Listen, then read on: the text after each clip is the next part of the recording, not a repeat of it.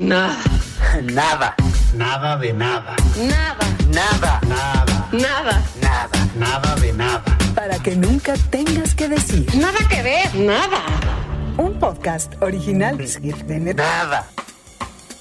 Bienvenidos a Nada que Ver, les saluda Luis Pablo Boregarda. Aquí estamos como cada semana en este podcast para hablar de lo mejor. Ah, no, chingado, ya me estoy confundido. Así que nada que ver. Ah, qué bueno, qué bueno que estás confundido porque esto no es el programa que ustedes tienen. No, Tenían. Tenías, Te, llevaban.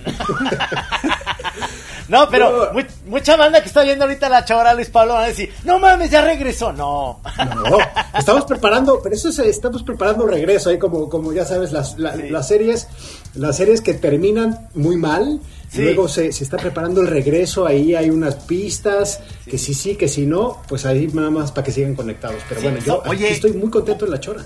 Exacto. Maestro, maestro Boregard, este, bienvenido y, y, pues sí, efectivamente, es- se dice que, que el programa de ustedes eh, eh, eh, terminó en su momento más alto. O sea, ¿es cierto esto? Fuimos como el, el escuadrón suicida. La primera parte muy mala, la segunda chingona. A ver, el programa se llamaba Nada que ver. Se, llama, se llama todavía, se llama. Ahí, ahí siguen otros, eh, otras personas ahí haciéndolo. Ah, Sí, ah, ok, Sí. ok, Ay, ok. ay, Cambiaron Ahí- de haz de cuenta que es el Barcelona, pero sin Messi. no, no es cierto, no. A ver, o sea, a ver, ya, ahorita, hoy es el, ahorita es el momento de sacar las emociones. Gis No, está, no. saca- Gis está sacando la nota, Gis está sacando la nota. Ahí Sí, va claro. muy bien la entrevista. Sí. Gis, venga, venga. Acuérdense que yo soy como Laura de América, cuidado. Oye, Luis Pablo, este, nos da desde hace un buen rato yo quería que, que estuvieras aquí y, y desde hace dos semanas ya estaba yo checando, pero andabas fuera. Dije, no, pues le voy a escribir para que no ande. Andabas en Washington, andabas en Texas, según sé. Sí. Y ahora sí, sí. vives en Los Ángeles. Platícanos, porque te fuiste por el periódico El País allá a hacer, pues, este, ahora sí la nota desde Los Ángeles. ¿Cómo te está yendo en la vida, Angelina? Pues muy contento, muy contento de la llegada a, a- a la ciudad. Es una ciudad que creo que tiene mucho, eh, pues una sintonía muy, muy cabrona con, con todo lo mexicano, con Ciudad de México, Ob- obviamente también pues co- con, Guadalajara. Hay una cantidad de paisanos que yo creo que son un motor increíble para esta ciudad, ¿no? Hoy que es, hoy que estamos grabando 15 de septiembre, pues yo ya, ya escribí desde la mañana, aquí hay birria, tacos dorados, lo que sea, hay buenísimo hecho por compatriotas, así que para rato es raro, ¿no? Porque estos festejos que se tienen, ya ven que, que- que el Día del Mexicano es el 5 de mayo, que nadie entiende todavía muy bien por qué, por qué quedó instalado aquí. Pero ahora que sí es septiembre, ¿no? Eh, sí se antojan esos, esos platos, un buen, un buen pozol o pozole. Oye, este, pero sí. eh, estuvo, o sea, cuando, cuando ya viste la posibilidad de irte a Los Ángeles, a, eh, a ti cómo te pegan esas noticias? ¿Fue eh, prendezón inmediata y entusiasmo guerrero ya para emprender? Pues es que a mí me, yo, yo- yo admiro mucho los que viajan, Carol, y los que se van a vivir a otro lado. Pero tú ya eras de mucho mundo, ¿verdad?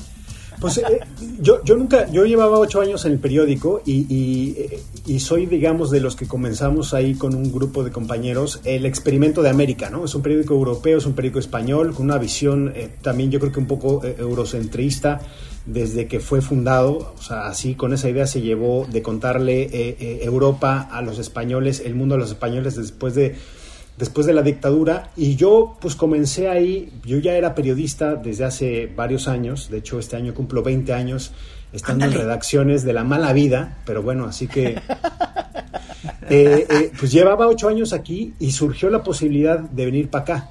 Y pues creo que está muy chingón de tener a alguien con una visión eh, mexicana, de una visión de otra perspectiva, ¿no? En una ciudad que tiene pues tantos millones de habitantes como es Los Ángeles, ¿no? Bueno, California, todo el estado de California no solamente están aquí eh, todos en Los Ángeles, sino están repartidos por todo el estado. Eh, entonces yo creo que pues es una fue una de las apuestas del periódico y yo encantado pues para tratar de, de, de- de, pues de probar nuevo terreno, ¿no? De salir ¿No te dio miedo? Pues miedo no, miedo no. Yo creo que sí son retos porque eh, vi- vivíamos, en, en mi caso yo vivía, pues, eh, este, empantanado en, en la realidad mexicana, ¿no? Que es pues, la dinámica que ya está completamente marcada, ¿no? De abrir el ojo, poner el play en la mañanera, eh, hacer estómago desde tan temprano, ¿no? Quedaron ahí con todos los pinches ataques del país, ¿no? Al periódico. Entonces, eh, eh, eh, estar como muy enterado con lo que con lo que está pasando en el gobierno y ahora pues el reto es simplemente poner eso en un segundo plano porque pues el eje mexicano, el eje latinoamericano sigue existiendo, pero pues también contar otro tipo de historias para otro tipo de público, ¿no? Ya puede ser para los latinos eh, que están aquí en Estados Unidos, para los que hablan en español y pues obviamente para todos los lectores del periódico en, en- en- en O, sea, tu puesto específico, ¿cuál, ¿cuál es? ¿Cuál va a ser? Yo soy corresponsal, corresponsal del país. Eh, estoy, digamos, como en la costa, en la costa oeste, que antes era una cosa muy tradicional para cubrir eh, un poco de tecnología, cubrir un poco de espectáculos o cultura más bien, ¿no? Toda la industria del cine, eh, cu- cubrir un poco migración. Pero la verdad es que eh, es tanto el trabajo que, como dice Trino, pues yo estuve en Washington para ver la reunión entre el gobierno de México y Estados Unidos de la semana pasada. Eh, estuve en Texas para ver la ley del aborto, porque es una, es una, es una norma pues muy grave para lo que significan los derechos de las mujeres. Entonces he estado yendo del tingo al tango, o sea, no salgo también de la costa oeste y me toca viajar por todo, eh, pues por todo el país, ¿no? Oye, Luis Pablo, y ¿Qué ahora perro que estás? estás, ¿Qué perro estás? ahora que estás allá, pues te fuiste con tu familia. Félix ya está enorme, me lo imagino. Sí, Este, sí, sí. eh, eh, lo, lo padre es que no se fue solo, pues ya se fue con, con- con su mujer y con su chavito. Este, Luis Pablo, estás ahí eh, en medio de además de una onda padre en, en el momento en el que pues ya no está Trump, ya se salió de ahí, te tocó ya, digamos, también California ayer, ayer 14 o hoy 15 hubo esta como votación para ver si corrían al gobernador, ¿verdad? Entonces, Sí, parece la que revocación ganó de- mandato. Sí, ganó de todas, todas y, y demás. ¿Tú cómo ves eh, en, Estados Unidos todo este rollo de la pandemia? ¿La han tomado también tan, tan, así, tan fuerte como en otros países o están muy relajados? Pues yo creo que aquí es, es un poco como, como, y es interesante un poco también lo que preguntaba Gis, de ver las cosas con otra perspectiva, porque yo creo que todo el mundo siente que no hay peor gobierno, o sea, que no hay eh, gobierno con una peor gestión donde está parado, ¿no? Nosotros estamos eh, en México y pensábamos que no hay peor que López Gatel, ¿cómo es posible? ¿no?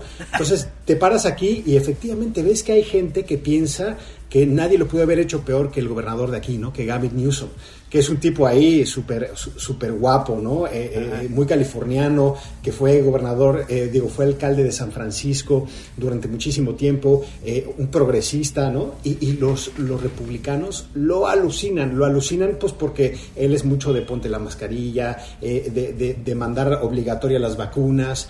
Entonces, pero eso es en la isla, en la isla de, eh, de- de California. Hay muchísimos republicanos que no quieren usar mascarilla, que no quieren vacunarse, que quieren ser, eh, ya saben, esta cuestión de la libertad eh, a lo máximo, ¿no? Ah, y- eh, está muy fuerte todo ese rollo, o sea, antivacuna, o sea, hay este totalmente, totalmente. motines y la Bueno, Hay- ¿viste, hay- ¿viste o vieron los dos lo que pasó en París? Esos pleitos entre Ah, sí. eh, antivacunas. Eso eso está pasando mucho en el mundo y tú crees que París pues están muy adelantados y creen y crees y la y la banda está muy orate en todos lados, o sea, Está, exactamente, exacto. Es como lo- los orates en todos lados y los orates también se informan y también yo creo que también hay que entenderlos, aunque uno tenga la cierta perspectiva, y ciertas creencias y ciertas convicciones, ¿no? Aquí lo que vemos es, pues, por ejemplo, eso no ha pasado en todo el estado, pero eh, en la ciudad de Los Ángeles, que es una de las ciudades pues, más, es más pobladas de Estados Unidos, con el, el distrito escolar más grande de Estados Unidos, bueno, el segundo después de Nueva York, pero uno de los más grandes, pues las, las reuniones de padres de familia se pusieron como, como de pleito de, de- de mercado, cabrón. O sea, de, entre los gritos de, de los padres de los padres anti vacuna, anti mascarilla, a defender, a, a decir que cómo es posible que le impusieran eso a sus niños, a sus hijos, que cómo, cómo va a ser, porque aquí la vacuna va a ser obligatoria a partir de, a partir de enero. Y entonces, conforme te vas corriendo al, al este, ¿no? Eh, eh, eh, con- vas viendo otros estados eh, en lo que es, pues, de Arizona para hacia Texas, hacia, sobre todo hacia el sur de Estados Unidos, lo que es, eh, pues, Luisiana, eh, las Carolinas.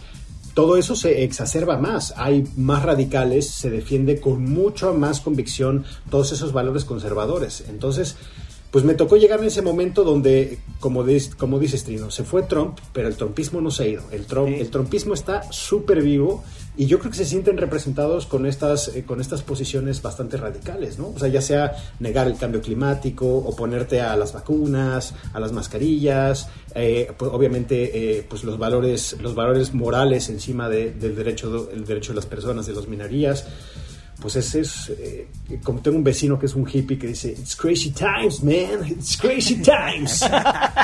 Ya te conectaste con tus vecinos groovies. Qué bien, cabrón. Sí, aquí en. California es fácil eso ahí de... hay- hay- también hay mucha buena vibra, es la, la vibra más del, del oeste, ¿no? Sí, son supuesto. famosos también por eso, ¿no? Ahí en California. Sí, por supuesto. ¿Ya te diste tu chance de ir, a, por ejemplo, a Venice y a, a la playa esta de Santa Mónica o a toda esta parte más hippie, hippiosa? Sí, Y estuve... ponerte hasta el queque. Todo- todavía lo de ponerme hasta el queque, eh, lo estoy- me lo estoy guardando quizá el momento ahora que en octubre cumplo 40 años. ¡Eso! los 40 es un- ¡Ándale! Eso, chingón. Sí, pero, pero es que la- las drogas que tienen aquí en, en- en California son, son como eh, de potencia nuclear. ¿eh? Yo, yo- Ah, es cierto, sí es cierto, ¿verdad? Ya, ya están checadazas para que si tu objetivo es ponerte hasta el cepillo, o sea, tienen ya lo que necesitas, cabrón. y eso, y eso, o sea, me, me pasó ahora yendo a, a Venice porque, digo, llevo, llevo, voy a cumplir seis meses aquí y no había ido hasta el fin de semana que estuve eh, con la familia un poco para que Félix viera la playa. Pero me tocó ir un poco tarde y sí, sí, ya empieza a meterse el sol y ya se empieza a poner, este, un poco acá... eh, Espeso. Sí, exactamente, un poco punk la zona. Es, es, Ándale, eh, ándale. Hay una, digo, finalmente esta, es- esta, es- esta ciudad tan diversa como es, tiene varias problemáticas y una de ellas es la, la, pues la crisis de los, de los sin techo, ¿no? de los homeless, eh, de las personas que no tienen casa y que se han, han hecho muchos campamentos eh, y hay uno de ellos importante, grande, eh, cerca de Venice, que es una zona muy turística, pero pues se nota, pues son finalmente campamentos de, de gente que no ha tratado bien sus adicciones a las drogas, ¿no? A la- al fentanilo, la heroína, eh, pues a cosas, cosas pesadas. Y, y a veces yo creo que ese ambiente eh, eh, se nota en algunas, en algunas partes de la ciudad, ¿no? Que es, No, pues es una, una de, las, de, las, de los lastres que tienen. Oye, pero, o sea, eh, ahorita me estaba tratando de acordar, ¿qué no se supone que el- el- la locación donde ocurre Blade Runner es Los Ángeles? Sí, Sí, señor. efectivamente. Sí, sí. Sí, ¿va? Efectivamente. Sí, Sí, sí, sí, sí. sí. El centro, Eh, downtown. el downtown que eh, el- la estación de policía de Decker que, que es este Harrison Ford es, es el Central Station que es la, cen- la estación de trenes que está ahí ubicada en el, en el, eh, en el centro de la ciudad donde llegan todos los trenes y al lado al lado está la placita que es digamos eh, eh, el, la- el lugar donde, donde las primeras familias mexicanas fundaron Los Ángeles. Están haciendo Ah, ah, ah, ah. Es curioso porque creo que hay un metro, ¿verdad? Y casi nadie, nadie lo utiliza o es, o es muy cortito el trayecto, yo no sé, pero hay un metro en Los Ángeles, aunque, aunque es la ciudad del automóvil, ¿no? Fíjate que yo, yo, yo llegué, eh, yo llegué este, sin, obviamente sin coche, de hecho todavía no compro coche porque siento que es, eh, va en contra de mis, de mis principios, aunque aquí Ah, es... sí.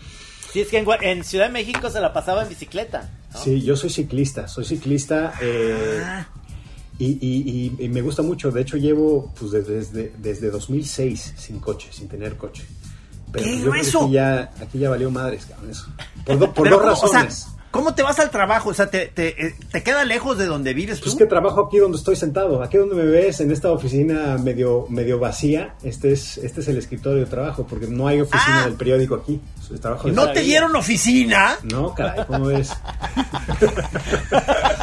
Pero tengo, tengo como las buenas oficinas una, una, una, una vista. Tengo una vista Sí. aquí, una ventana para, para ver los hippies, ¿no? Que viven acá lado. Oye, pues sí se ve ambiente como que te están terminando de dejar tus cosas, la mudanza. Veo una caja allá atrás. Sí, no, Este, sí. pero, oye, pero dices que, que tardaron en llegar tus cosas o, o Sí, sea, ¿por, cinco por qué meses. tanto? Cinco meses, ¿no? Cinco meses por la pandemia. Una pinche Ah, mudanza. por la pandemia. De, de Ciudad de México aquí, lo hubiera hecho yo en unas pick-ups rentadas así de... Sí, claro, Me han te dejado llevas unos- ir y venir. Te llevas unos, mig- unos migrantes de pasada y sacas una feria de pollero y llegas más rápido. Y hubiera sido más rápido. Pero ese fue uno de los, de los pinches colmos. Estuve esperando la mudanza cinco meses. El día que llegó, Cinco que llegó, meses. que llegó la semana pasada, la semana antepasada, eh, lo que más me hacía ilusión, cabrón, era desempacar la pinche bicicleta, ¿no? Que ya venía desde México. Y yo ya, ya me había, o sea, llegué aquí, lo primero que hice, me compré una pinche bicicleta. Y entonces eh, fui a ver a los, fui, fui a ver un juego de básquetbol de los Clippers, cabrón. Ajá. Y se me hizo fácil como en México. Llegué al estadio, pues la- le puse el candado, me fui, pues, me- me- me- se me pasaron las cervezas, ¿no? Y dije, no, pues la voy a dejar aquí para no ponerme, pues ya salí, era de noche, para no ponerme arriesgado en unas calles, porque las calles de aquí Eso. sí, Sí. están cabronas. Regresé el otro día y la pinche bicicleta ya no estaba. Ay, no. Bienvenido a Los Ángeles. Bienvenido a Los Ángeles, ¿no? Entonces eso fue Ah. lle- llegando, llegando. Entonces el día de la mudanza, bajo todas las cajas, la primera, la pinche bicicleta, ¿no? Mames, así, qué ilusión, ¿no? Saco la bicicleta y saco la silla del niño, que pues es eh, pues, donde salimos a pasear, ¿no? Y entonces la dejamos recargada en la, en, pues ahí en el pequeño patio que tenemos atrás y pues en los de la mudanza bajando el resto de las cajas y se chingaron esa bicicleta también, cabrón. No mames. No mames. No mames. Lo- los mismos de la mudanza. No, no, No, no, no, sabemos no. quién fue. No, no, Sí, de ah, Los Ángeles, un pinche, exacto, un vecino aquí que Ah, vio ah. que vio llegar la- el camión de mudanza y dijo, puta, de aquí ya aquí a ver qué a, a ver qué les bajo y les fue a Oye, bajar no la cosa ser. que más esperaba, cabrón, la pinche Sí. No ma- puede ser.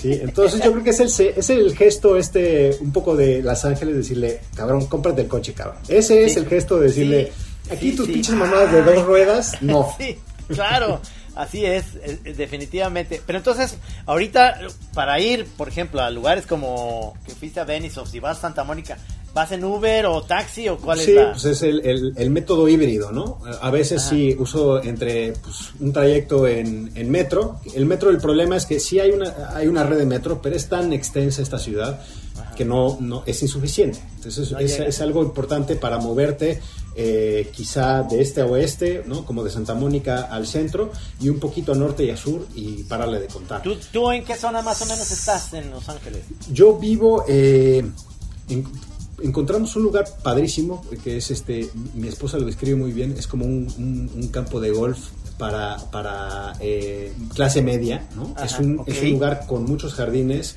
está en el centro, digamos, en el centro geográfico y es una joya eh, arquitectónica, de hecho es un monumento arquitectónico eh, histórico de Los Ángeles. ¿Qué? ¿Qué, ¿Qué es el monumento?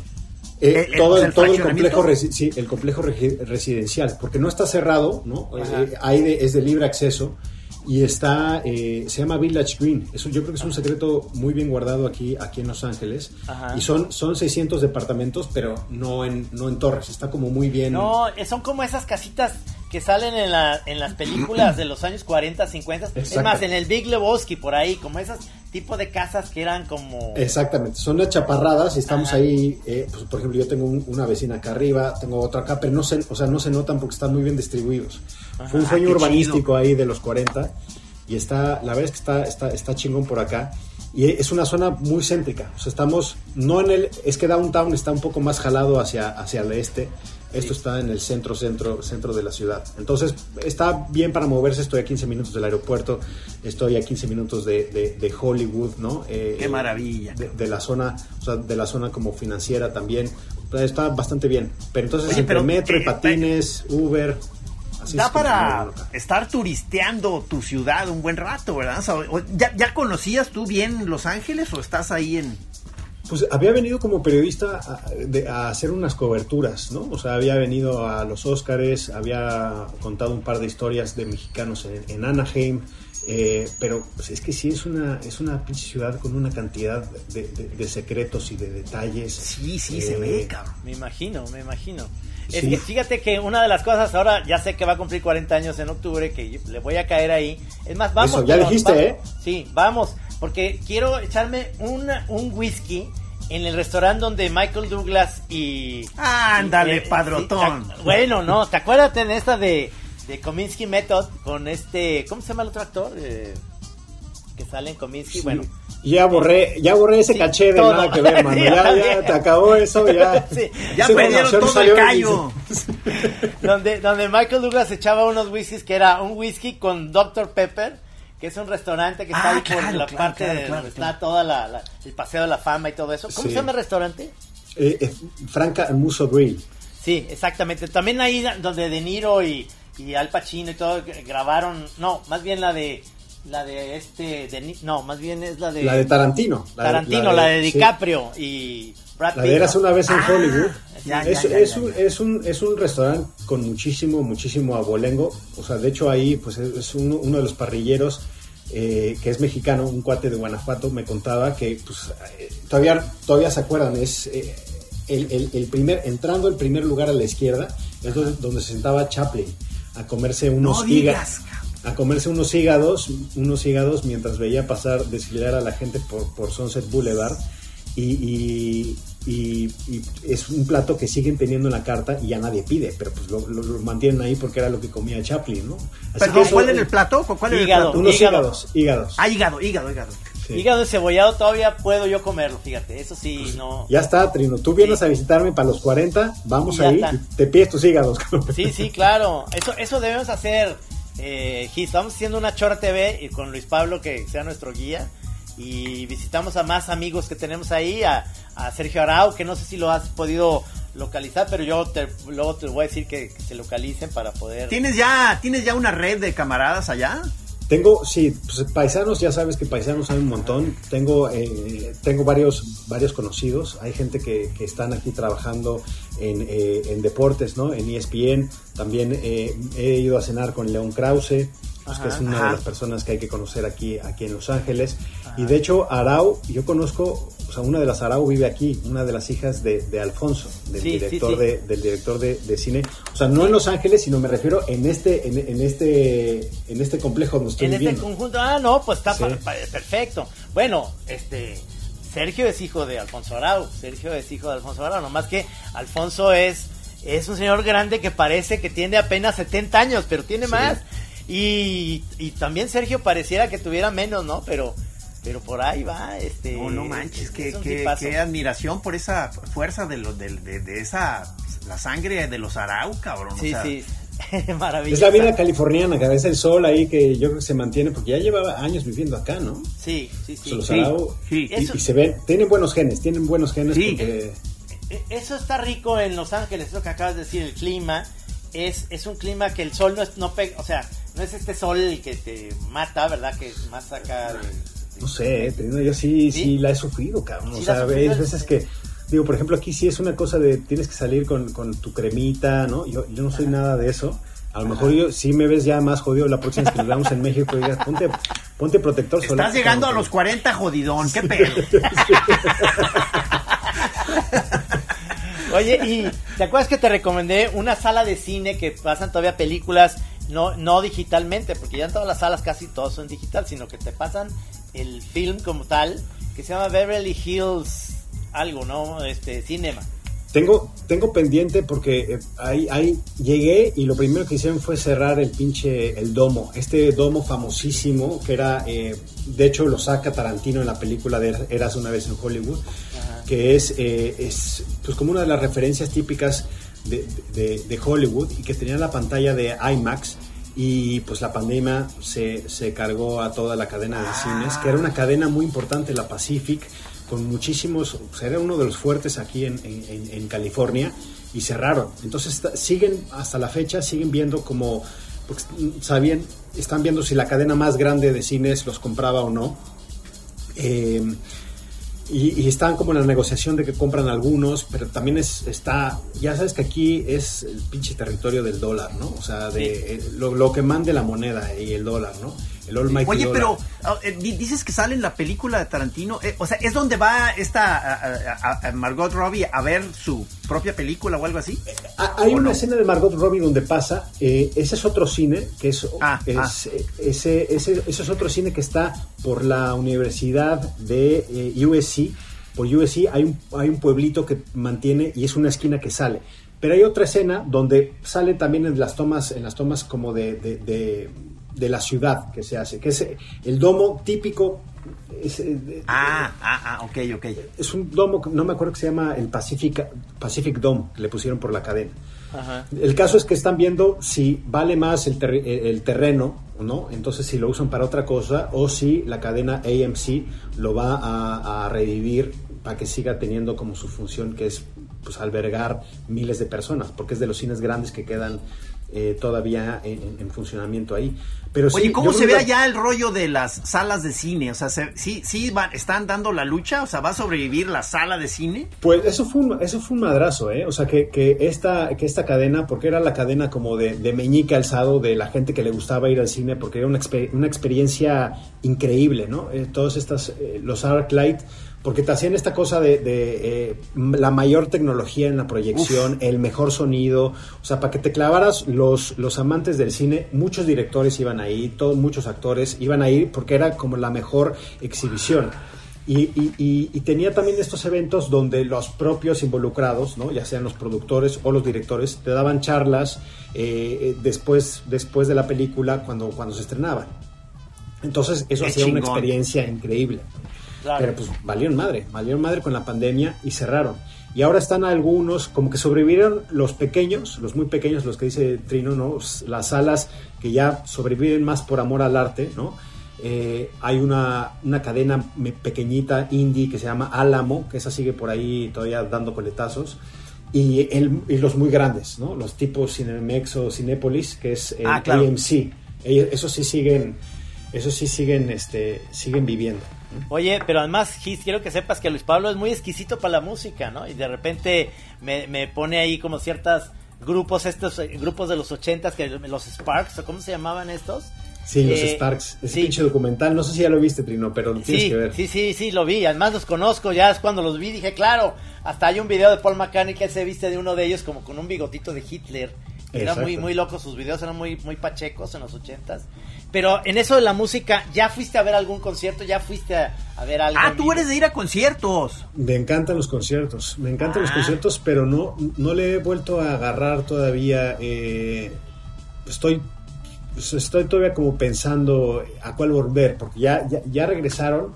Me tocó ir a uno también de, de estas cosas que te invitan de pandemia. eh, Ah, de cada quien metido en su burbuja y la chingada. No, va. No, no, fue uno de estas, de, de estos, como Live Aid, ¿te acuerdas de Live Aid? De estos, Sí. eh, Sí, sí. que es un poco, mezclan activismo con rock and roll. Ajá. Entonces me- eso fue todavía cuando, cuando llegué en abril, este, estuvo chingón porque fue en el estadio donde juegan ahora los, los Rams, que es el estadio de, de- de fútbol americano nuevecito, y me tocó ver a, a, mm, a los Foo Fighters cantando con el vocalista de ACDC, ¿no? Estaba eh, Jennifer López, eh, estaba Eddie Vedder, que se cantó unas canciones, pero era un evento de estos benéficos para recaudar Ajá. fondos para las vacunas, para África, para el tercer mundo. Eh, y no he, o sea, no he vuelto todavía a, a los conciertos, pero lo- es que aquí está, también la oferta es tan espectacular. O sea, me Sí, quedé con me ganas de ir a ver a. Kamasi Washington. Pero aquí sí te tienes que poner una alarma para comprar los boletos porque no hay nada de esto de me lo voy a pensar tantito porque Se acaba, se agota. Oye, se ¿y, agota. y las tiendas de discos qué? O sea, este, ¿va- ¿valieron ya también? Amiba Records y estos. Amiba está abierto, Amiba está abierto. abierto? Sí, pero se cambiaron de, se- se- también se cambiaron de ubicación. Ha, ha causado polémica entre los amantes porque era un pinche templo ese lugar que Sí, tenían ahí sí, mismo. sí. O sea, de hecho, el domo este que digo estaba muy cerca de este, de, de la tienda original de Amiba. Y la mudaron a algunas cuadras y pues digamos que los fans de los vinilos no están tan contentos con, con la mudanza, porque su sitio ya no es tan icónico, ya no es tan grande, está un poco, sigue siendo grande, pero tienes que bajar unas escaleritas, está un poco más acotado, está un poco más atiborrado, y aquí Ajá. ya sabes, todos los pinches terrenos son eh, grandes, ¿no? O sea, de grandes superficies. Entonces ha quedado Todavía también tengo pendiente de ir, te- tengo pendiente de ir, pero es que no quería, no quería, por- no quería hasta que desempacara el, el tocadiscos, que es esa caja que está ahí, esa- Ah, ese tocadiscos. tú sigues comprando discos. Yo sigo comprando discos. Master, Total, lo, lo dejé eres es como de, ah, tú eres de esa gente de... No manches, es una especie de en vías de extinción. Qué, qué- qué- qué gusto ver uno de esos especímenes, cabrón. O sea, Somos sí, pobres pero felices. Qué bonito. Bueno, estás O sea, en el lugar para conseguir joyas Claro, fantásticas joyas. de, de acetatos, ¿no? Sí, no, total. Y, y- y, pues ahora hay un, bueno, ya no es, no es cosa de ahora, sino de hace algunos años, ¿no? El- este pinche revival que tuvo el vinilo, Ajá. que están sacando todo en vinilo y Todo. ya pues vende, vende más, pues ese es el formato que más vende, ¿no? De los que, de los que hay. Sí, Pero, pues, porque ya tienes todo tu, es tienes tu tornamesa, entonces. O sea, Tengo ah, la tornamesa, sí, ¿no? Y me, o sea, sí me encanta, o sea, es de los placeres que tengo de el fin de semana cuando Porque aquí en California, pues el plan, eh, el plan por elección para la gente de los 40 es irse a subir a algún cerro. Puta, el mío es sentarme aquí, poner un disco, ¿no? Eh, abrirme una cerveza y ponerme a leer y no hacer nada. Ese es Eres un jefe, mi- eres un jefe. Qué maravilla. Pero qué la verdad es que cuando te das cuenta que no hacer nada, eh, ese es un verdadero privilegio, cabrón. en- Sí, en- en- sí, sí, sí, sí. ¿No? Sí, es lo que no me entiende Kenia. O sea, me la paso diciéndole eso.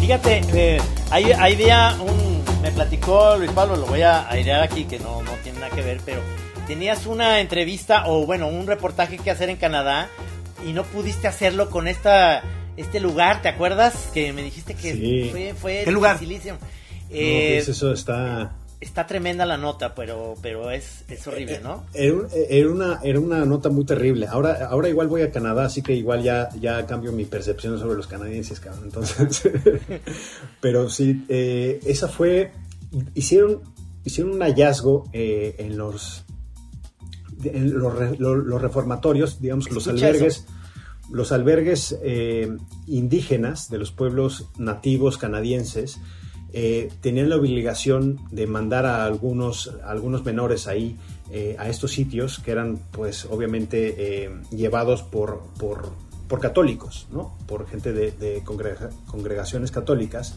en diferentes partes de Canadá. Y hace algunos meses descubrieron pues una cantidad de cientos de restos enterrados en estas pues en estos entonces, que es increíble porque quiere decir que pues los niños se estaban muriendo ahí. Ve tú a saber si de eh, hambruna maltrato inanición enfermedades o la combinación de todo esto. Pesadilla. bueno, que finalmente es, es- es maltrato. Y, y están descubriendo todo esto que es un nuevo capítulo de cómo los países eh, pues con cierto progreso ¿no? de primer mundo se ven obligados a mirar a, a mirar a su pasado y de entender pues el, el pasado colonial ¿no? que han tenido y pues el periódico dijo pues es un pinche historión vamos a Sí. vamos a hacer un reportaje y total que no me dejaron pasar en, en Canadá ¿Por qué? ¿Por qué? Por la pandemia. por la pandemia, por la pandemia, pero eso sí yo creo que es un, es, es- es un así me di cuenta de, la diferencia eh, fundamental entre canadienses y estadounidenses, que los estadounidenses es todavía valoran a, los periodistas como un oficio con importancia, ¿no? O sea, es como, como eh, la necesidad de contar, de contar his- historias y de desvelar verdades, por más dolorosas que sean. Eh, el caso es que yo llegué a Canadá, llegué por tierra porque por aire te hacían, esto fue algunos meses, entonces todavía ten- tenían una regla de que eh, tenías que pasar 14 días Ah, eh, sí. en cuarentena. Entonces, encerrado en un hotel, ahí, y no hay, no hay entonces pues yo no podía hacer eso. No, no. Entonces llegué por tierra porque unos colegas canadienses me dijeron que era una forma de saltarse el requisito de por tierra, de por aire, perdón. Y llegué, llegué con la prueba de PCR, llegué con la eh, vacunado, llegué con las credenciales del medio, con la carta, eh, o sea, a cubrir eso. Y veías, o sea, y veías el rostro de, la, de los oficiales canadienses diciendo de, pues todo eso está muy bien, pero lamentablemente el país está cerrado y no hay, o sea, no hay para dónde, ¿no? O sea, no Y hay tú le de- decías, pero soy periodista. Ahora que lo formulas, claro, pues son una de las cosas que más, que más voy a hacer, ¿no? Si ya tomé un pinche avión para ir allá a, a- a- a, este, a contarlo, porque además, pues quedó ahí y, y, pues si se lo dejas, yo creo que a los periodistas canadienses, pues es decir, bueno, pues son nuestras cosas, pero no hay, o sea, no hay una perspectiva, no hay un contexto que contar. Sí. Yo creo que eso se lo puede añadir, pues a alguien que llega de fuera un poco, ¿no? Sí, Claro. Y pues me dijeron que no, que el país estaba cerrado y que no entraba a nadie. Y regresando, te dan una carta de expulsión, ¿no? Te dan una carta de expulsión y De con esa vas- expulsión, qué feo, cabrón. con esa vas, con esa vas de vuelta a Estados Unidos y, y- y- y- y- y los agentes de Estados Unidos la leían y, y estaban realmente impresionados, diciendo cómo es posible. O sea, y, y yo les contaba, no, pues fui a, pues yo quería hacer esta historia. Me dicen, claro, claro, pues son agentes que viven ahí en la frontera de Estados Unidos y Canadá, habían escuchado el caso y decían, pues, por supuesto, es, un- es una cosa que uno quiere leer, esto hay que contarlo, ¿no?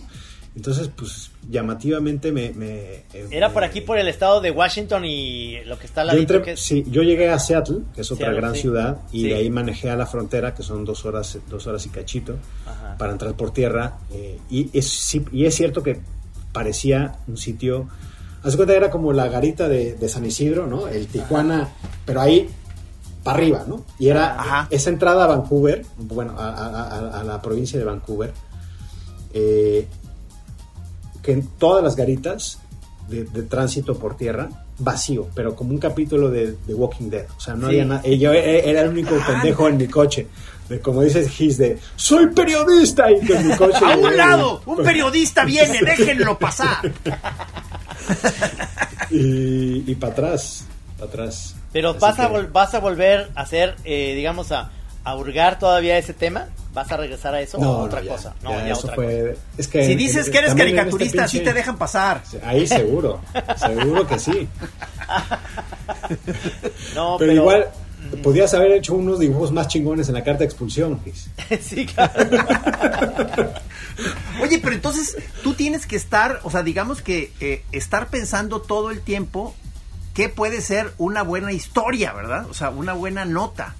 Pues yo creo que sí, es un poco qué, o sea, qué puedo aportar en, en una historia que se va a contar mil veces. Y yo creo que eso es, eh, si puede ser un poco de bagaje, un poco de más de empatía o del lenguaje común, ¿no? En este caso, como latinoamericano que soy, eh, yo creo que pues eso es lo que es interesante, ¿no? A lo mejor, Sí. te digo, yo, ahora que las, la- las discusiones de privilegio, eh, de todo eso, pues bueno, yo creo que también nosotros como seres humanos, que lo- los periodistas somos, no, no hay objetividad en las historias. O sea, nos Ajá. vemos volcados en todas las historias, ¿no? Entonces yo creo que pues eso es lo que se not- lo, lo que se tiene que notar cuando cuentas ese tipo de historias, al mismo Oye, tiempo pero, que sea eh, justo, o sea, te- una visión eh, justa. Pero qué tan, qué tan, digamos, eh, matada es tu chamba en ese sentido. ¿Estás obligado a entregar, este, cada cuántos días algo o qué pedo? O, o puedes decir, no, pues estoy en un periodo ahorita de reflexión, déjenme. Eso, híjole, me encantaría que fueras un editor de, de- de periódico para que nos dieras tiempos de reflexión cabrón, en las historias. A ver, es que, es que me cuesta a veces entender cómo Es- son los Es ritmos. que, ¿sabes qué? Es, es importantísimo. Yo también creo que es importantísimo y por la velocidad de la información, creo que esos, esos periodos cada vez se ven más reducidos eh, eh, y eso sí creo que a veces puede terminar afectando el resultado final, ¿no? De cómo haces una cobertura, cómo haces una historia. Porque pues hay que leer un chingo, ¿no? O sea, Sí, no, sí. no es ir ahí a preguntarle a, a los antepasados, ¿no? De, oiga, ¿y tus antepasados están enterrados aquí? ¿Cuántos? No, o sea, no, no puede ser algo eh, tan, tan frívolo.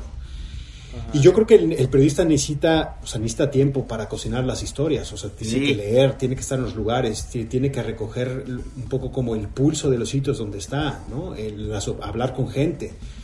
Pero lamentablemente sí, yo creo que todo se ha, se ha empacado ahora pues, en estos tiempos de la información, que es tratar de condensar todo eso en el menor tiempo posible y contarlo lo más rápido que se pueda, ¿no? Claro. Sí, por eso, o sea, este, eh, digamos, tú tienes una historia y te, te dan un plazo, me imagino, para cubrirla o cómo está el pedo, cabrón. Pues yo creo que más va, va- más con fechas que otra cosa. O sea, eh, hay, grandes historias que cuando eh, sí, sí, ya cuando estás en esto y cuando estás en, en- en- como en el, el ciclón noticioso, porque, pues, o sea, por ejemplo, este es un periódico que eh, a diferencia de otras de, otras grandes cabeceras sigue haciendo una apuesta por mantenernos a nosotros corresponsales eh, desplegados en, en varias partes del mundo, o sea, afirmar donde suceden las cosas para aportar ajá. visiones. ¿no?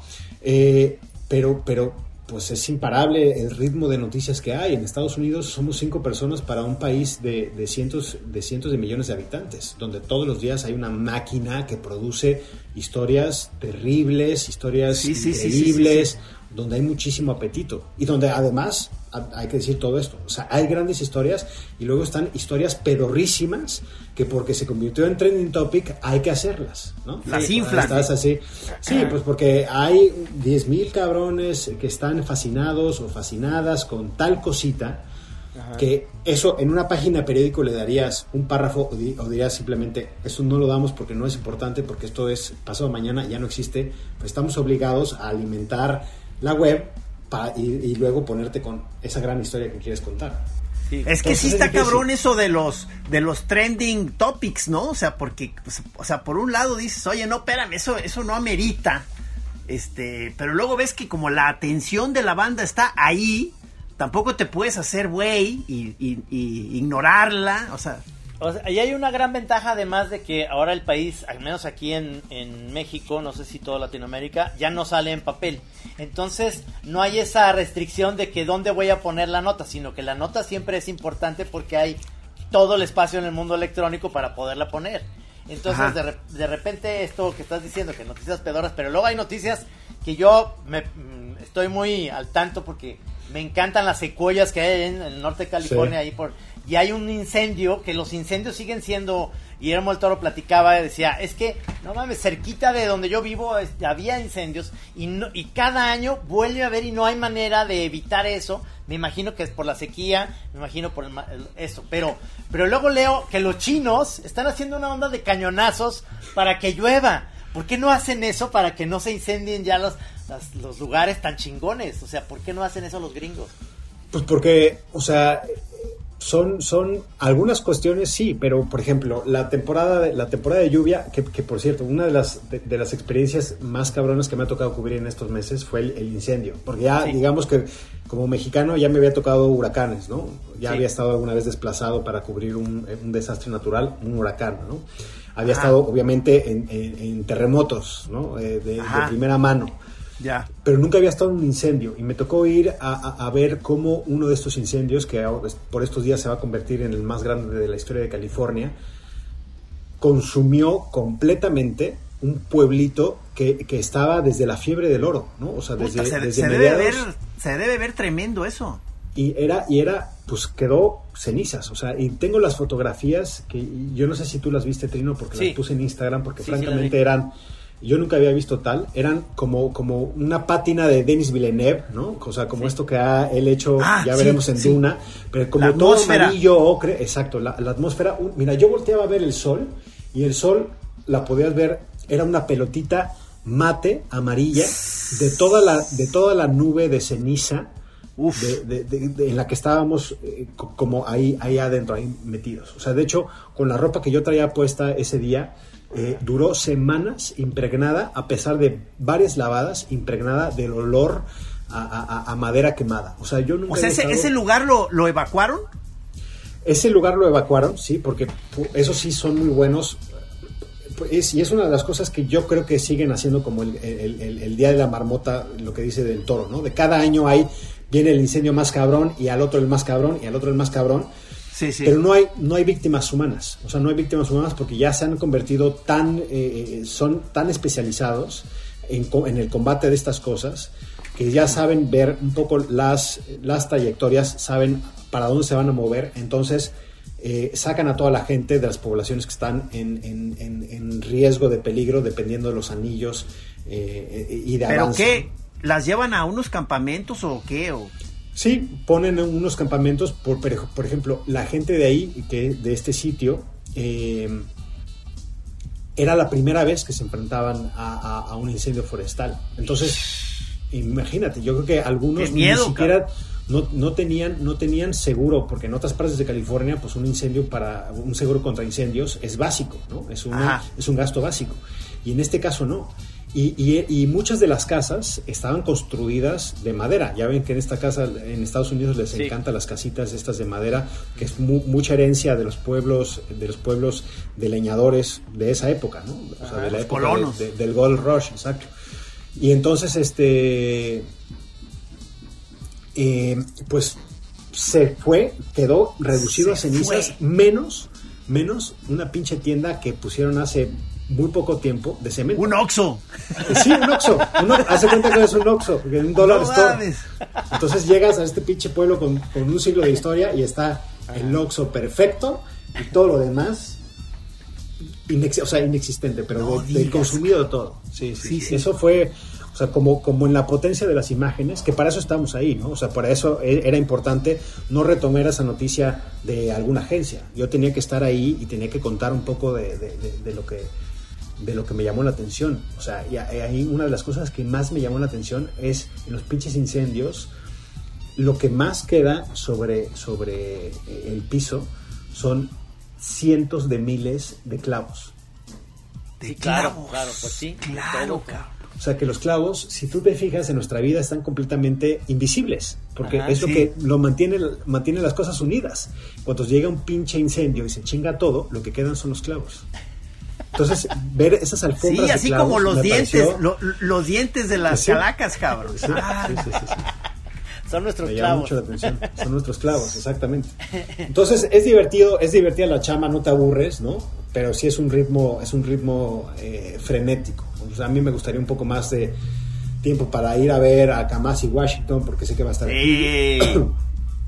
O a ir a ver eh, la nueva película de Denis Villeneuve en una pantalla de IMAX. Pero no se tiene siempre el tiempo, pues porque la agenda, la agenda es cabrona.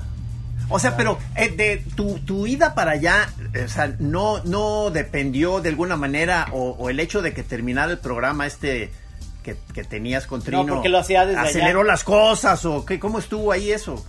No, No, no, no. No, esto fue, yo creo que cambiaron, cambiaron las cosas en Netflix. Netflix, lo que aprendimos en los dos años, que eso hay que decirlo, Trino. O sea, Sí. sobrevivimos más que muchas pinches series horribles. Sí, Dos años, no. Dos años, sí, lo hicimos bien. Yo creo que estuvo bien.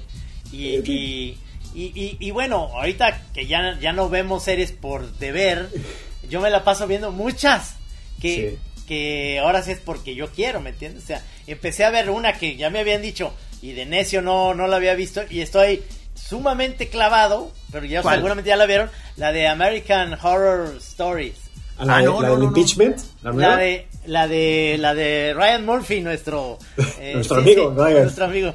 Pero es primera vez que veo esta serie, la, la, la temporada 1, la, es decir, estoy empezando con la 1. La ¿Y de si la O.J. recomiendas? Uf, no la, no la puedo dejar de, o sea, quiero, quiero ya que sea noche para volverla a ver y es de Pero miedo, esa es la, miedo. es, es la de O.J. Simpson, Es la de, no, es la, a- a- eh, la de primero- impeachment.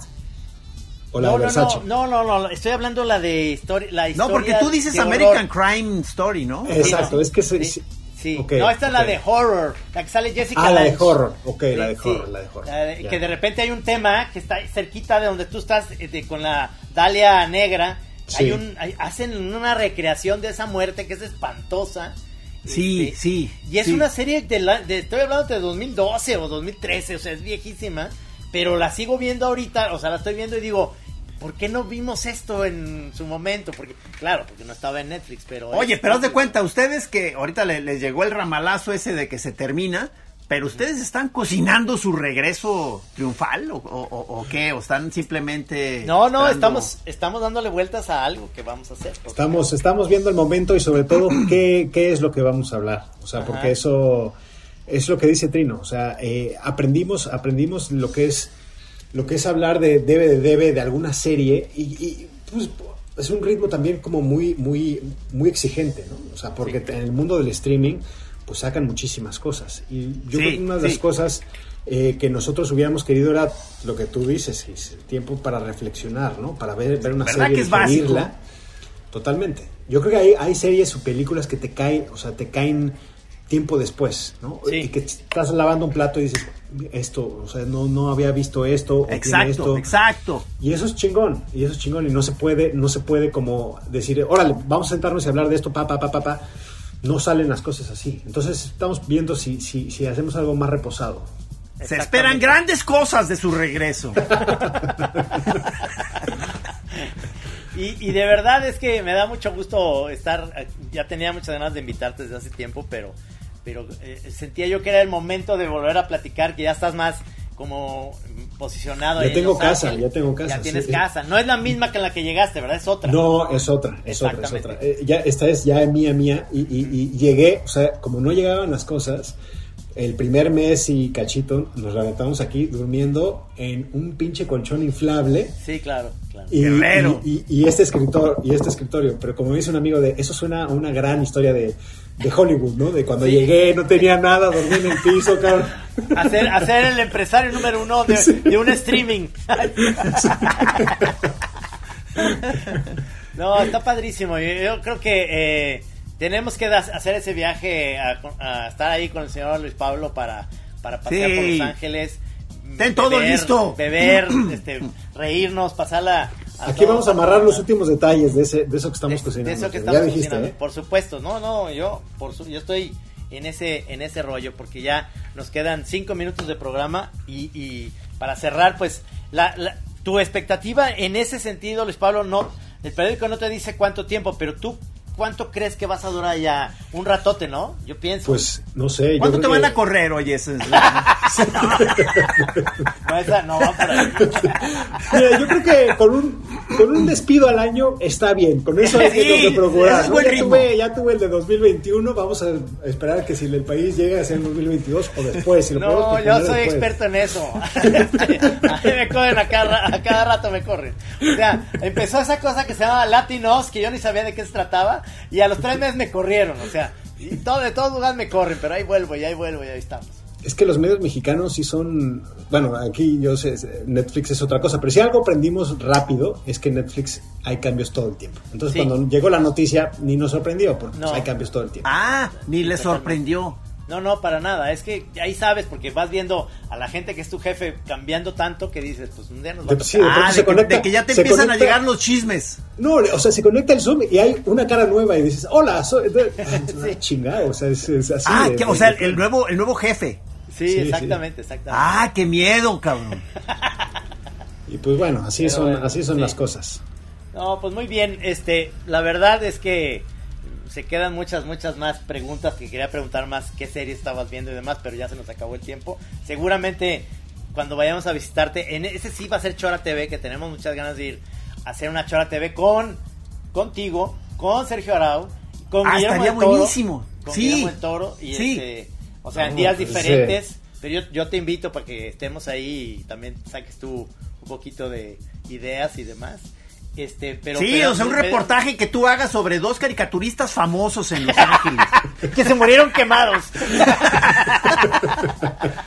Oye, no, pues, este, qué, qué maravilla, este, que hayas aceptado estar aquí en La Chora. Muchas gracias, Muchísimas maestro Borgar. Gracias. ¿Eh? Gracias. eh, abrazos a la distancia. Eh, Trino ya lo sabe y también los- que lo escuches tú, Gis. O sea, yo soy fan, fan, fan de los dos desde hace muchísimo, muchísimo tiempo. ¡Ey! Sí, sí, sí. Ahí estuvieron. eh, Los libros, yo creo que los primeros libros del Santos y la Tetona por aquí han de estar empacados en algún, en, en algún lugar. Así que me No, pues tengo que ir a firmarlos. Tengo que ir a poner ahí mis, ah, mis ya está. ya está. Acuérdate que Luis Pablo es, ya estuvo en una comida místico capetillo y es, es más amigo de los capetillos, pero lo vamos a hacer Ah, místico. Sí, sí, Es sí. verdad. Sí, sí. sí, es cierto. bueno, No, qué pues, chingón. Mucho plan pendiente, maestro. Eso ya está, Ahí ya estamos. Ahí estamos. Muchas ahí gracias, estamos. gracias. Abrazo, compañeros. muchas gracias por la invitación. este, Choreros, eh, nos vemos en Los Ángeles todos el jueves que entra. ¡Vámonos! Gracias a nuestro productor Rudy Almeida, muchas gracias como siempre. Y señor Pelón, aquí nos vemos el próximo jueves. Gracias, Luis Chiro. Pablo. Adiós, gracias. ¡Han pues! Ahora sí, apagar todo el mundo su... Nada.